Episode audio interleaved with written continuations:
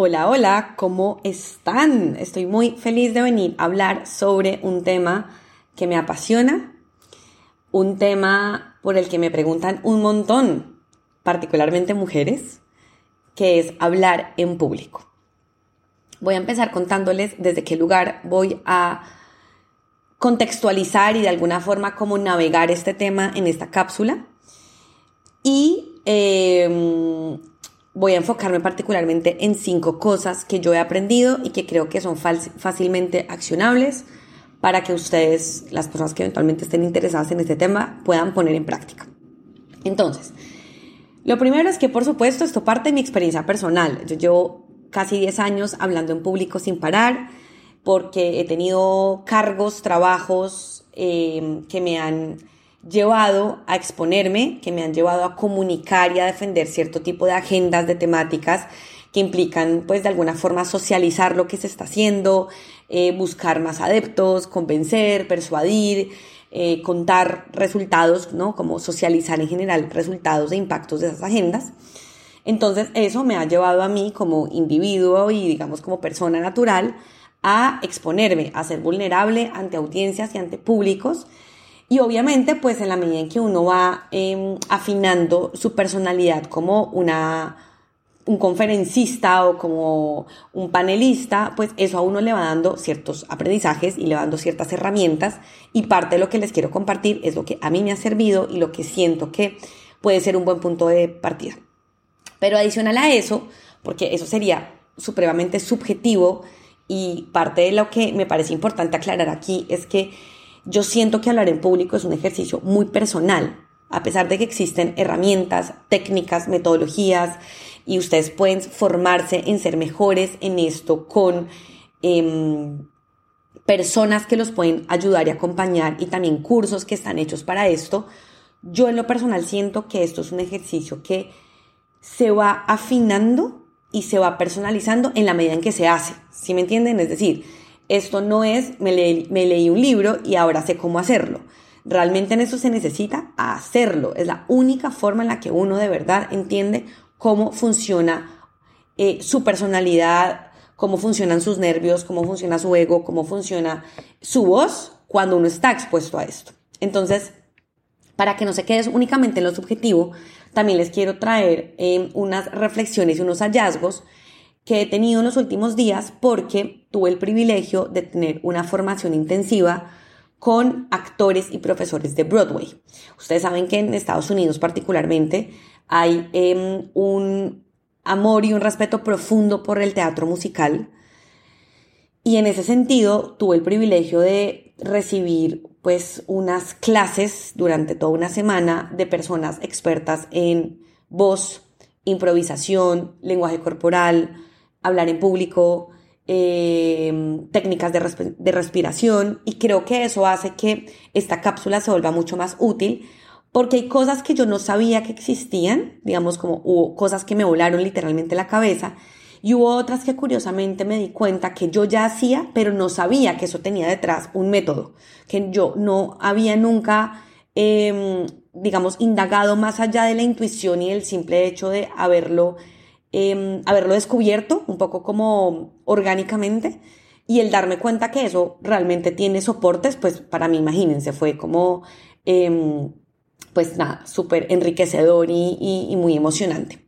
Entonces voy a contarles cinco cosas, voy a, voy a, voy a ser lo más concreta que pueda sobre cinco cosas que a mí me han servido y que creo que pueden ser un buen punto, un buen punto de partida para las personas que estén interesadas en entender mejor estabilidad y, e, e, irla explotando progresivamente según el contexto en el que cada uno de ustedes esté. Aquí quiero hacer también simplemente una aclaración y es, yo sé que este tema genera mucha ansiedad porque muchas personas se sienten introvertidas, ¿no? Sienten que su personalidad es introvertida y el mundo nos está obligando de alguna forma o nos está llevando a hablar mucho más de esto por, eh, porque estamos en una sociedad muy audiovisual y eso implica que, pues, no sé, expertos, eh, libros, podcasts, eh, investigaciones cada vez pongan más el énfasis sobre cómo hablar en público se está volviendo una habilidad que genera un diferencial competitivo en el mercado laboral. Entonces, siendo consciente de eso, Simplemente quiero decirles a esas personas que eventualmente sienten que nunca van a lograrlo o que no hacen parte de ese combo, a quien se le facilita por un don de la vida o como nacieron con, e, con ese don, eh, que no es grave, que esto, esto de verdad se puede trabajar con paciencia, con dedicación eh, y con, con, disciplina si es, algo a los que, si es algo que a ustedes les interesa. Aquí también decirlo, no todo el mundo tiene que hablar en público, o sea, tampoco podemos llegar a esos extremos donde por no hacerlo sentimos que no encajamos o que nos estamos quedando atrás. Eh, entonces, nada, simplemente como aclarar eso. Entonces, lo primero es, uno, yo creo que es muy importante analizar y entender cuál es su lenguaje verbal. Y yo creo que parece obvio, porque uno habla de lenguaje y pareciera que si yo digo lenguaje verbal estoy siendo redundante, pero no lo estoy siendo. Es muy importante analizar e identificar su voz. Y por su voz me refiero a el tono de voz que ustedes tienen, y en ese sentido analizar sus pros y sus contras y particularmente trabajar sus contras. ¿A qué voy con esto?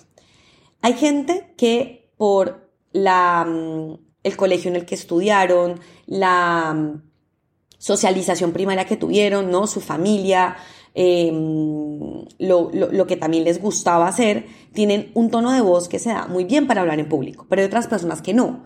Y cuando uno se da cuenta y analiza cómo es su voz, entonces hay maneras y hay técnicas para justamente, pues, mejorarla. Y cuando yo les digo que analicen sus pros y sus contras, en los contras particularmente es súper importante recibir retroalimentación de las personas que ustedes consideren son mentores, pares, gente que les va a dar consejos honestos sobre cómo se escucha su voz.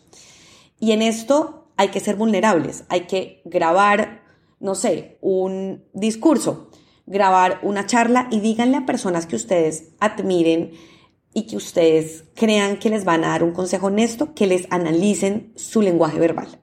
Yo en lo particular lo hice muy temprano en mi carrera profesional y eso me ayudó, por ejemplo, a identificar muletillas, a identificar cómo podía yo darle diferentes colores a mi voz cuando yo estaba hablando en público. Uno, una de las cosas que aprendí, por ejemplo, con los actores de Broadway en esta formación que les cuento es que cuando uno está hablando en público no hay nada peor que un tono monótono, valga la redundancia. O sea, no, no hay nada más aburrido que un tono que no tenga picos bajos, que no aproveche para acentuar palabras, em, que no aproveche los diferentes tintes que tiene eh, esa, esa voz para poder darle énfasis a alguna parte de su narrativa y de su discurso. Entonces, identifiquen cómo es su voz. Lo segundo, lenguaje corporal. Y por eso decía, hay que identificar los dos. Y una de las cosas que sirve mucho para el lenguaje corporal es grabarse y luego ver ese video en mute, en silencio. No le pongan audio, solamente mírense. Miren cómo mueven sus manos. Entonces, grábense sentados graben separados, cómo se mueven sus piernas, qué movimientos hacen inconscientes y conscientes, cómo es el movimiento de sus ojos. Ustedes miran al público, miran hacia arriba, miran hacia abajo. Y miren que justamente en esta formación que tuvimos, el tema de los ojos es súper importante porque como uno mueve los ojos, dice mucho de su personalidad, dice mucho de si uno es una persona que se siente confiada o no, dice mucho de si uno puede sostener la mirada de la gente o no.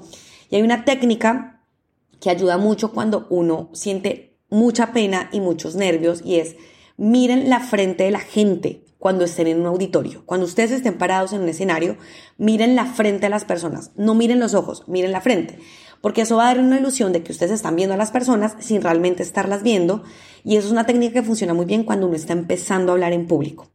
Entonces ahí les doy también ese tip. Si ustedes son personas que eventualmente se van a sentir intimidadas o que, o que sienten que de pronto el contacto visual con las personas los va a desconcentrar, empiecen por mirar las frentes, las calvas, las cabezas de las personas y me cuentan. Lo tercero, el soporte audiovisual que ustedes utilicen es cada vez más importante por justamente la sociedad en la que estamos. Las diapositivas que ustedes utilicen cada vez más tiene sentido usar solo imágenes. Creo que en eso hemos, muchos eh, sentimos que ese mensaje ya está súper trillado, pero realmente es cierto. Intenten no llenar las diapositivas de texto. La gente o escucha, o los escucha, o lee. Las dos cosas no las pueden hacer. Entonces, si ustedes, por ejemplo, tienen unas diapositivas, fíjense en que realmente las diapositivas sean simplemente una fuerza al mensaje que ustedes están dando, porque lo que importa es lo que ustedes están diciendo. Y en el caso de los discursos, por ejemplo, yo en esta semana de formación con los actores de Broadway tuve que hacer un discurso. Una de las cosas que nos dijeron es que teníamos que ser muy conscientes de qué palabras queríamos decir con más fuerza. Por ejemplo, también tip y consejo, cuando ustedes estén dando un discurso, los, las cifras, lo que son datos, esos son frases, eh, palabras que hay que acentuar mucho más y la gente genera recordación particularmente de esas partes de sus discursos.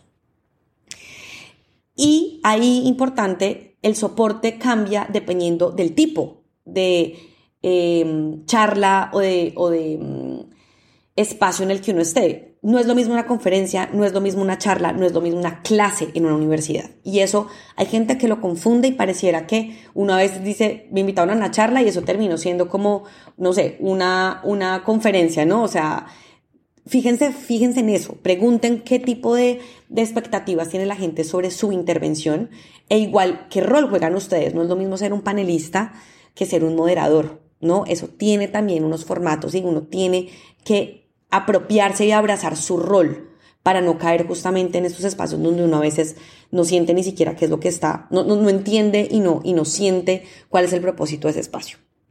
La cuarta, pregunten siempre quién es su público. Eso es súper importante, porque la gente no quiere escuchar una máquina, la gente quiere escuchar a un ser humano. Entonces, cuando ustedes saben quién es su público, pueden hacer chistes. El humor es, una, es un gran vector de comunicación porque el humor conecta desde las emociones. Y sobre todo porque les doy un dato un poquito triste. Hay estudios hoy que demuestran que no hay nadie en el mundo, y particularmente después del COVID, que logre estar concentrado más de cuatro minutos. Entonces, si ustedes no saben quién es su público, lo más probable es que su público esté desconectado de su charla. Y la última, háganlo cuantas veces puedan. El miedo a hablar en público hay que mirarlo directamente a los ojos porque es la única forma de combatirlo. Si ustedes son unas personas Em, que por el trabajo que hacen, por las ambiciones que tienen, por las metas a corto plazo y a futuro plazo que tienen, sienten que hablar en público les va a permitir construir ese trabajo, ese, esa marca personal, háganlo. Háganlo cuantas veces puedan. Y empiecen a hacerlo en espacios en los que ustedes se sientan más seguros. Por ejemplo, empiecen a dar de pronto discursos a su familia, a sus amigos, en los espacios donde ustedes realmente sientan que la vulnerabilidad la pueden controlar, si eso es algo que les genera ansiedad. Pero cuando a mí las mujeres particularmente me preguntan cómo logré yo tomar confianza y sentirme cómoda en mi piel hablando en público, mi respuesta es un poco banal y es haciéndolo. Era la única forma en la que yo hoy, 10 años después, puedo sentirme cómoda. Y puedo sentirme cómoda en escenarios donde les puedo decir que me he sentido muy incómoda.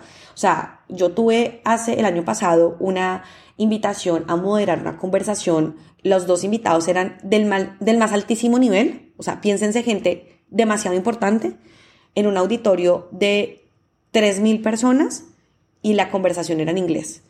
Y les puedo decir que cuando yo volví a Bogotá, que es donde estaba viviendo en ese momento, el dolor que yo sentía en los hombros no era normal y les aseguro que eso era meramente estrés y nervios que luego los síntomas del cuerpo días después salieron a hablar y a decir como amiga tuvimos un shock de estrés bastante alto.